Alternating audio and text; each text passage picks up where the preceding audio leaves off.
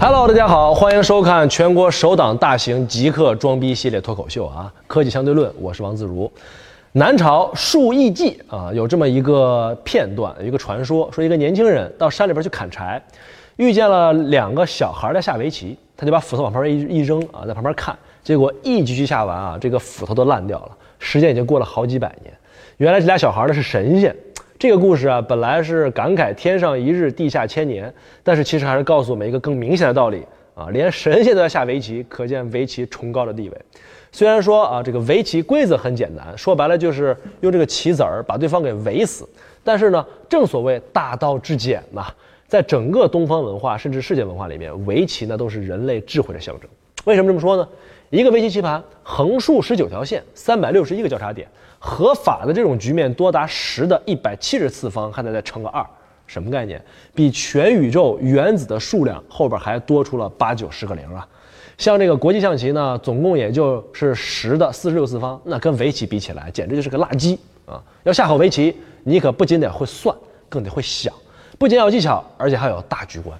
所以说，它不是一般人能玩得了的东西。《天龙八部》里边这个逍遥派的祖师爷啊，这个乌鸦子要收徒弟的时候。为啥还得拿这个真龙棋局挡在山洞外边当考试题呢？因为它难呐，就是因为这围棋这么难，所以说才成了棋类游戏里面最后一个被人工智能攻占的山头。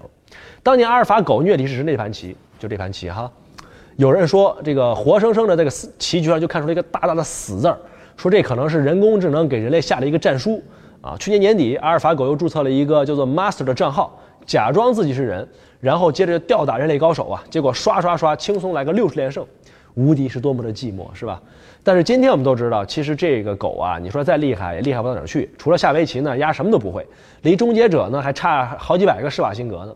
纸老虎不足为惧，但是从阿尔法狗这词儿啊开始就有点火了，有什么词儿火了呢？叫做机器学习。让机器像人一样去学习，这个想法其实也并不新啊。虽然说它是通过围棋这事儿才火了一把，但是早就已经渗透进我们的生活当中了。你要说他干过的事儿，那可多了去了。我要不说，你可能没注意到，像 Siri 这个语音和图片的识别就是机器学习，谷歌和百度的这个翻译软件那也是机器学习。邮箱里边的垃圾邮件过滤也是机器学习，淘宝你买的时候这个好多呃兴趣推荐那还是机器学习。那机器学习到底是要干什么呢？它其实就是让机器在没有被完全编程的情况之下具备学习的能力，本质上是为了提高计算效率。举个不太严谨的例子吧，你要是把大象装冰箱总共分五步，每一步呢你都要判断 yes 和 no。所谓的完全编程就是你要把所有的可能性都穷举，无非也就是同时是 yes。或者同时是 no，或者左边 yes，右边 no，等等等等，它比较简单，对吧？很快就总结出来了，然后把它敲进代码里边。可是如果说它是一个极其复杂情况，你比如买东西和人的兴趣，你是可是不能穷举的，对吧？那就是你必须得搭个框架，然后告诉他一个基本的规则，后面就让机器自己去学去。这就是非完全编程。这样的话呢，这个程序员的工作量不就变小了吗？所以就间接提高了整个社会的生产效率。这两年咱们经常能听到几个词儿，什么人工智能啊、机器学习啊、深度学习啊、神经元网络啊，一般感觉就是这个并不太懂你们程序员是吧？好像很厉害的样子。那这几个词儿，它们到底什么关系呢？咱们用一两句话就能拎得清。机器学习是实现人工智能的方法之一，深度学习又是实现机器学习的方法之一。那么在大多数的时候呢，所谓深度学习指的就是有很多层的人工神经网络。只不过是换了个说法而已，所以要解密这个事儿，咱们还得从神经网络说起。那同样是机器学习，也有效率低和效率高的。就像小时候老师总说哈，同样都是一个班里边的学生，怎么谁和谁差距就那么大呢？啊，机器其实也一样。比如说，你希望让计算机认出这个图到底是个猫还是个狗，传统的机器学习的算法呢，它是需要先手动给它下个定义，告诉它猫有两个尖尖的耳朵，狗有这个呃两个圆圆的耳朵，然后呢，它再去识别。这么干呢，效率就比较低，因为一方面呢，人工的定义有的时候是不完全准确的，你你又想不到所有的情况，有的狗耳朵也是尖的呀，呃，那么猫很有可能还折耳呢，对吧？另外一方面就是这个工作量太大了，你光靠人去定义很多关键字儿啊，你一个一个敲到程序里边，那这就不叫人工智能，这叫做劳动密集型，对吧？所以呢，呃，有一个比较比较懒的人，他就想了，哎，我能不能让计算机像人一样去总结规律啊？比如他看见一张照片，先去呃自己去抽取图片里边的特征。然后我再告诉他这张图是什么，看多了他不就认识了吗？那这个办法呢听起来不错，但是问题又来了，我怎么能让计算机像人一样去发现这个隐藏的特征呢？我们首先得知道啊，人是怎么看东西的。上世纪五十年代，在美国呢，有两个虐猫狂，哎，也不是啊，其实是两个神经科学家，也想搞清楚人到底是怎么看出一个东西到底是啥的。当时呢，人们已经知道了，人的大脑里面呢有上千亿个神经元，被神经这个突触连接在一块儿，构成了一个庞大的生物神经网络。人脑呢是通过激活不同的区域来发挥各种功能的。当我们介绍的一个信息达到一定强度的时候呢，会超过一个阈值啊，这个时候相关的神经元就会被激活。那么这两个人呢，就就想知道说，人在看见一个东西的时候，到底是激活了哪些神经元？但是因为当时条件非常有限啊，他们不能在人身上做实验，好像现在也不太能啊，所以他就抓了两只猫啊，在这个猫的脑的骨头上呢，钻了几个三毫米的小洞，感觉这个挺恶心的是吧？然后把这个电极管插进去，然后看这个猫给这猫看东西，看它们这神经有什么反应，然后把这些东西记录下来。经过一次又一次的实验，折腾死了好几只猫。那这两个人最后发现，猫的大脑皮层上面呢，专门有一类视觉细胞，可以判断物体的边缘和方向。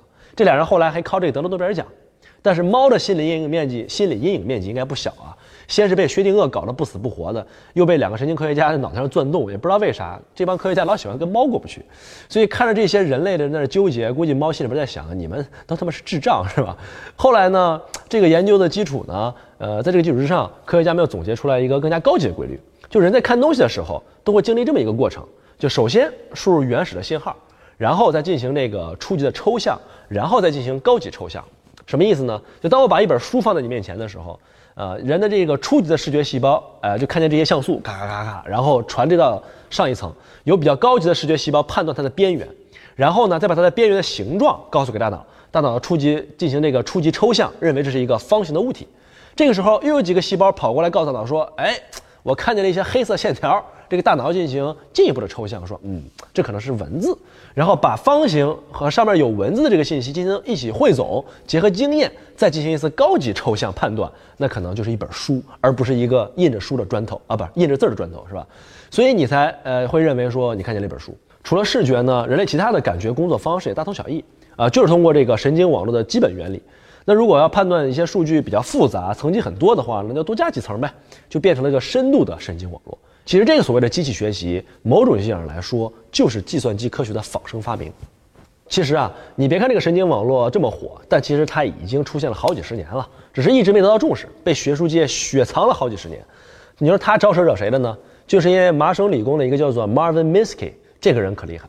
他是麻省理工大学人工智能实验室的创始人，还是头戴式图形显示器的发明者。现在这个 VR 头显采用的就是他的模式。妈的，想想真是够郁闷的啊！你说怎么每次改变世界的都是那么一两个牛逼的人，而且都他妈是美国人，是吧？这个 Marvin Minsky 呢，呃，他还是第一个获得图灵奖的人工智能学者。什么叫图灵奖？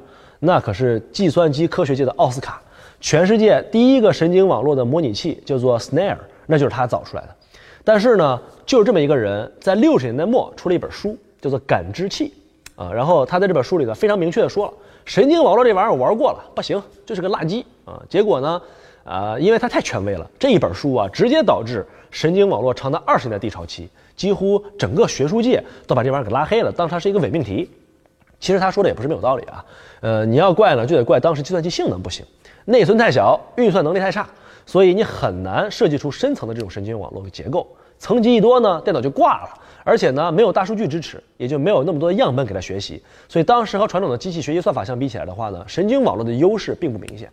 更过分的呢，就是它没看出啥优点来，屁事还特别多。呃，它对人的要求也很高，什么意思？就是你设计一个高性能的神经网络，它不仅需要丰富的经验积累，而且还需要灵感，对吧？成了艺术创作了。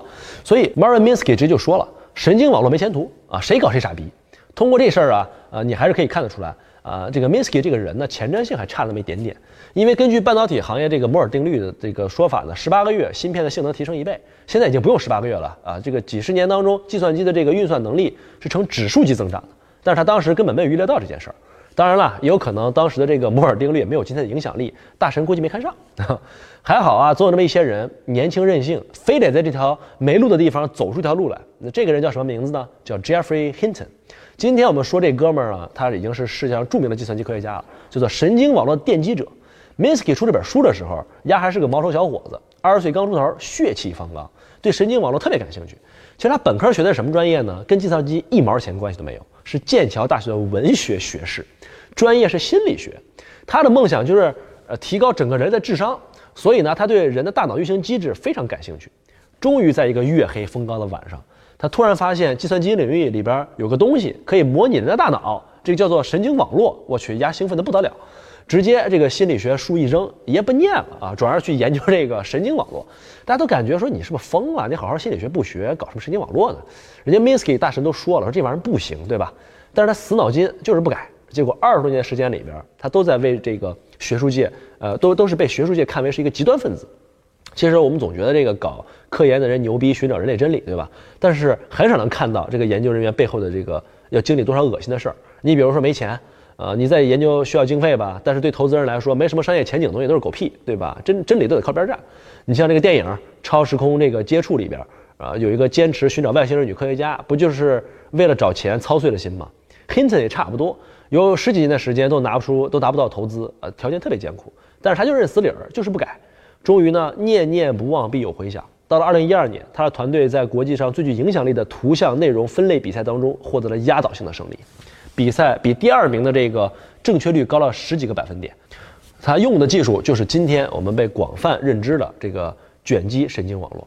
第二年呢，他就加盟了谷歌，而这个时候啊，这哥们儿已经六十六岁了，整整是耗了一辈子，可以说他整个青春都献给了神经网络。要说 AI 啊，那牛逼的还得是谷歌。谷歌能够收购 DeepMind，在深度学习上取得这么大的成绩，除了这个 Hinton 的加盟，还有一个人不得不说。也是传奇性的人物啊，叫 Jeff Dean，华盛顿大学的计算机博士。他在谷歌才有十几个人的时候就加盟了，然后就迅速成为了谷歌软件工程师的头目。如果说你是个程序员，可能听说过他，因为他是很多程序员的偶像，技术牛的一逼呀。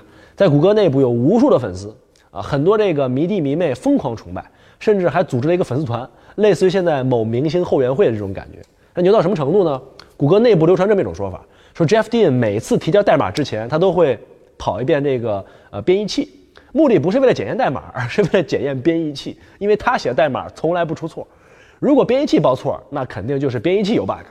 而且他编码速度非常之快，有人开玩笑的说，说两千年底的时候，Jeff Dean 写代码的速度突然增长了四十倍，因为他把自己的键盘升级到了 USB 二点零。言外之意就是说，他写代码的速度已经快到了一定程度，只有键盘的接口才能限制他了，有点夸张了啊。但是可以想见的，就是说他的技术已经达到了一个非常高的境界。像这么一个天才，那对神经元网络这种需要高智商的这种技术领域产生兴趣，那是再自然不过。大概在六七年以前，Dean 在谷歌的一个茶水间泡咖啡的时候，遇见了一个人，叫吴恩达教授。他说：“哎呀，现在这个学术界风向变了，有个叫做 Jeffrey Hinton 的老头在搞事情啊，就是那个六十六岁加盟谷歌的老头。”神经元网络的春天就要来了。如果说神经网络能在谷歌这个搜索引擎上，那么我就厉害了，我的谷歌。话说这个吴恩达是谁呢？他可是斯坦福大学的教授，在人工智能领域那是一个巨头，地位也是非常非常的高。现在网上还有他讲这个机器学习的公开课，很经典。大家如果有兴趣的话呢，可以去搜一下。这个电听吴恩达这么一说啊，就当回事儿了，赶紧回去闭门研究了好几个月，就会发现，哎，这东西确实不赖。然后呢，就和吴恩达两个人把它搞成了一个独立的项目，让谷歌拥有了世界上最大的。人工神经网络系统，它就是后来的谷歌深度学习，也就是我们俗称的谷歌大脑。它不仅仅是算法很厉害啊，后边还有这个谷歌海量的大数据做支持。谷歌大脑的诞生，正是谷歌能够以四亿美元的低价收购 DeepMind 的原因之一。冒险者 Jeffrey Hinton 和这个后来的吴恩达以及 Jeff Dean 这些高智商的人类代表啊，利用这种深度的神经网络，终于把机器学习推到了一个新的高峰，可以说是第二春、第三春吧。这让我想起了一张非常著名的照片。啊，每次看到这些人类顶尖智慧聚在一起的时候呢，总有一种热泪盈眶的感觉。我终于知道我妈为什么给我起名叫王自如了，就是因为自愧不如啊。我们前面说了啊，阿尔法狗就是个假人工智能，除了下围棋，丫什么都不会，弱爆了。但是呢，网文里边不是有句话吗？叫做“莫欺少年穷”，人家还能进化呢，是吧？你别看阿尔法狗现在只会下围棋，但是将来呀，可能就不止这样了。在阿尔法狗吊打人类之后。他爸爸就是谷歌这个 DeepMind 团队宣布了他们的下一个挑战目标，他们要做一个 AI，啊，要挑战暴雪的星际争霸。这事要真做出来，那可就呃非常牛逼了，那比阿尔法狗不知道牛逼到哪里去了。它将确确实实成为整个人工智能界的一个大的进步。你别不信，我们这么说呢有三个原因。首先呢，星际争霸的游戏性质和围棋不一样，它属于一个非完全信息博弈游戏。什么意思呢？所谓的博弈游戏。就是赌博或者下棋，俩人在这拼运气、拼智商。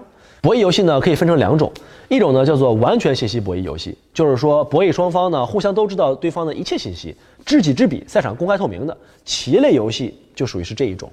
你比如说围棋啊，黑棋一百八十一个子儿，白棋一百八十个子儿，棋盘上就这么多个点，黑棋站在哪个地方，白棋剩下多少子儿，所有的人都看得很清楚。相对的，另外一种呢叫做非完全信息博弈游戏，参与的博弈双方呢是不能完全知道对方的情况的，知己不知彼。那这个时候呢，你得靠猜啊，也可以骗。这就衍生出了很多很多人性化的这种策略。你比如说桥牌啊，比如麻将，有点绕。咱们举个更简单粗暴的例子：斗地主，正常打暗牌，那就叫做非完全信息博弈。你觉得你牌好，明牌那就叫做完全信息博弈。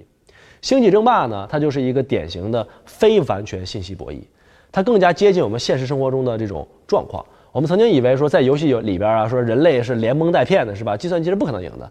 但是就在今年的一月底。一场世界级的德州扑克大赛，四位顶级的人类高手 被人工智能吊打，差点输得连裤子都没了啊！一共一共二十天输了这个一百七十多万美元，这脸是啪啪啪的打呀！但是星际争霸它可比德扑的复杂度要高得多了，原因很简单，因为它的游戏规则更复杂，不光是出牌就行。如果说你玩过星际争霸的话，你就会知道啊，就算你没玩过星际争霸，你肯定玩过红警，他们都一样，都属于即时战略类游戏。在游戏当中呢，双方阵地都是被迷雾笼罩着的，彼此并不知道对方有什么信息啊，然后也不知道对方有什么技术，面练了哪些兵都不知道。在这种情况之下，你要判断自己的局势，决定自己要怎么排兵布阵啊，采用什么样的战术啊？你想想，如果要是人工智能去干这件事儿，难度得有多大？其次呢，AI 要和人打星际，这里边还涉及到一个公平的问题。首先，它必须得符合我们刚才所说的非完全信息博弈的游戏规则，因为计算机和我们人类不一样，它本身就是一数据生命。要是我们人类看着游戏画面，呃，这个猜迷雾，对吧？结果他在那啪啪啪读后台数据，那还玩个屁呀？那不就变成了人类打变态电脑了吗？所以说，规则必须统一，他必须得拿摄像头对着屏幕，真真正正的去看这个游戏。所以说，科学家首先要教会他如何理解。游戏的局面，根据我们现在这个了解到的情况呢，星际争霸 AI 将会采用一种分层的方法，它把现场的局势分成四层，叫做兵种层、玩家层、视野层和生命值层，让 AI 从不同的维度去理解游戏的局面。然后他看到这个游戏的画面之后，大概呃就是一群这个彩色小圆点儿在那动来动去的。有的时候我们会想啊，我们平时玩游戏画面，其实非常精美的这种呃画面，或者是说美工的效果，其实为了满足我们的审美需求来去做的。AI 呢，可能完全不需要这个啊。如果要是 AI 真的有智慧的话，它自己开发游戏，估计就是一堆数据在那流动流来流去的，对吧？它觉得挺嗨，但我们觉得挺无聊。第三个就是除了我们刚才所说的《星际争霸》的 AI 呢，有一个极高的设计难度以外，它还有一个非常重要的现实意义，那就是它的技术有可移植性。其实阿尔法狗再厉害，它作为一个围棋的 AI，很多解决方案是专门为围棋设计的。我们回顾一下它的解决方案，在它的算法里面有很多种网络在发挥作用，是一种分工合作的模式。比如策略网络、价值网络和快速走子。首先呢，这个策略网络会根据平时自己这个学习的经验，给出几种特定的招法，然后再用快速走子和价值网络模拟几种招法，评估它们的胜率，最终给出一个最优解。这里边呢，像价值网络作用主要是左右互搏，啊，自己和自己下棋。这种特定的场景之下呢，啊，特定的行为很难去迁移到其他的领域里面。比如说自动驾驶，它需要考虑到这个非常复杂天气啊、路况等等。像简单这种左右互搏的学习方法，就 too young too simple 啦，呃，难以应对这种情况。而星际争霸 AI 就不一样了，它游戏本身的复杂度和现实的相似度就决定了，星际争霸的 AI 一旦被设计出来，它有很多技术可以被移植到其他领域的。你比如说我们刚才说的，在一种双方信息不对称的情况之下，如何进行判断和决策，这个应用就非常的广。好了，说这么多，总结一下，星际争霸的 AI 是要解决非完全信息的博弈问题，像人一样去理解游戏的局面，而且其技术呢具备可复用性。这就是我们所说的，星际争霸 AI 将会成为人工智能一个大进步的原因。我们刚才讲的神经网络就是深度学习，虽然很牛逼啊，但是就算是 Hinton 本人在访谈当中呢，也承认，现在开发出来的神经网络也还是远远不是最好的，它仍然和人类的大脑有非常非常大的差距。它的学习呢，必须依赖一个东西，那就是大数据。人可以从非常少量的信息当中获取自己想要的信息，哪怕是一个三岁小孩，他只要见过一次普通的猫，他以后再见到躺着的、站着的、跳舞的猫，他都能认出那是猫。这是举一反三。但是机器呢，它得先看着躺着的、站着的、跳舞的等等无数的猫，它才能知道这个猫是什么样子。这叫举三反一。那么，为什么模仿人类造出的人工智能却要和人的大脑有这么大差距呢？这是因为机器学习跟人类学习方式是有本质区别的。简单的来说，人类的学习方式是向前学习，而机器的学习方式呢是向后学习。人类可以从已知的知识里面去获得灵感，发挥创造力，发明新的东西。但是机器学习，它就是在人类现有的知识库里边去学习，它不可能超出这个范畴，也不可能去创新。所以说，一个好的机器学习的算法背后必须要依托海量的大数据。为什么搞这个机器学习牛逼的还是谷歌和百度呢？就是因为这些公司它做搜索本身就有大数据方面的浓厚的积累，非常强悍。所以说，呃，你找工作的时候，要是一小创业公司跟你说我是做机器学习的，八成是忽悠你的，提高警惕啊。那么人机认知的模式这种不同呢，其实也未必是坏事儿，我们可以利用它来进行网络安全的维护。有没有想过起这个被这个幺二三零六验证码支配的这种恐惧啊？验证码就是用来区分你到底是真正的用户还是计算机的恶意注册。随着计算机越来越强呢，验证码也是不断的在变化。以前验证码呢就是一些乱七八糟的这个鬼画字符里边有几个字母，后来不用了，因为什么呢？因为机器也认识了，得改，啊，改成了这个照片里边藏一道题啊，比如三加四等于几啊？天安门在北京还是在南京啊？结果后来机器又认识了，又改。改成了现在这种这种反人类的验证码，就是给你一堆刘翔的照片，然后让你在里边找出王自如，是吧？所以你说这些东西啊，你能认出来，但是机器未必认得出来。这说明呢，机器在现阶段对于人类的模拟还是学到了一点点皮毛而已，远远没到学到本质的时候。它只是想当然的去模仿一些呃能观测到的人类的生理现象，比如说神经元网络的连接，那么而不是根本上的思维方式。那么要改变这一点的话，首先我们得对人的认知有更加深层次的认知。但是人类的认知究竟是怎么回事呢？现在还是一个谜，这就形成了一个天然的瓶颈。做出来的人工智能始终是低级的人工智能。化作《权力》里，呃，化作《权力游戏》里边的一句话呢，就叫做 “You know nothing, Jon Snow。”我们反复提到啊，科技发展再快，其实都是围绕着一个使命来的，那就是提高人类社会的生产效率。那么随着计算机能力的不断提高呢，把人类从这种重复的劳动当中解放出来啊，就是它的目标。但一方面，呃，我们有可能因为自己的工作被机器给做了，觉得自己没有用了，所以感到了一种被世界抛弃的恐惧，呃，所以人类的新命题就是去重新定义自己的价值，去思考和人工智能相比，人类的优势到底在哪里？计算机的思维呢是线性的，是逻辑的，它可能很擅长复杂的数据管理、模型的建立和推和推演，但是这是做一些重复性的机械劳动，而人类的优势呢，则在于一些非线性的劳动。非逻辑性的领域，你比如说对人性的洞察，以及由此而产生的丰富想象力和创造力，也正是这些啊，让人类具备了智慧，才是人性的光辉，而不是单纯的智力。电影《星际穿越》里边那个最终拯救了 Cooper 的，也并不是什么科技嘛，而他和女儿之间的爱。